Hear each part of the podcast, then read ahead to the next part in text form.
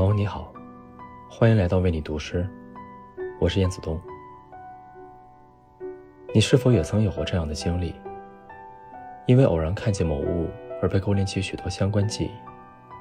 这些关于往事的回忆，使我们与过去再次相遇。但岁月也会在不知不觉间，模糊乃至篡改我们最初的感受。今晚，和你分享一首英国诗人菲利普·拉金的作品。在那青涩的日子里，你仰着头。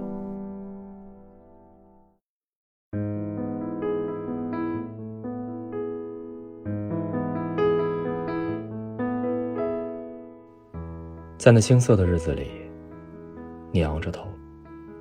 摘些日子，品尝到苦涩，仿佛树叶间依旧寒冷。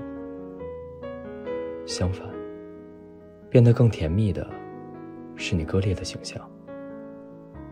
浮现着，翅膀绷紧，在阳光中聚焦，伴着模糊不清的事物，和在我入睡前停息的羞愧的大风。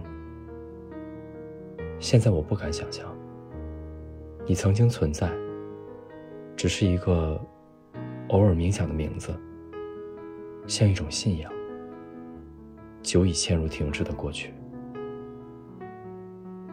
夏天渐渐耗尽，现在我们平安无事。失去信心的日子，如今在屋里就能面对。这是你最后的小心翼翼的时刻。割断，粘合，一个乡野冬天的消遣。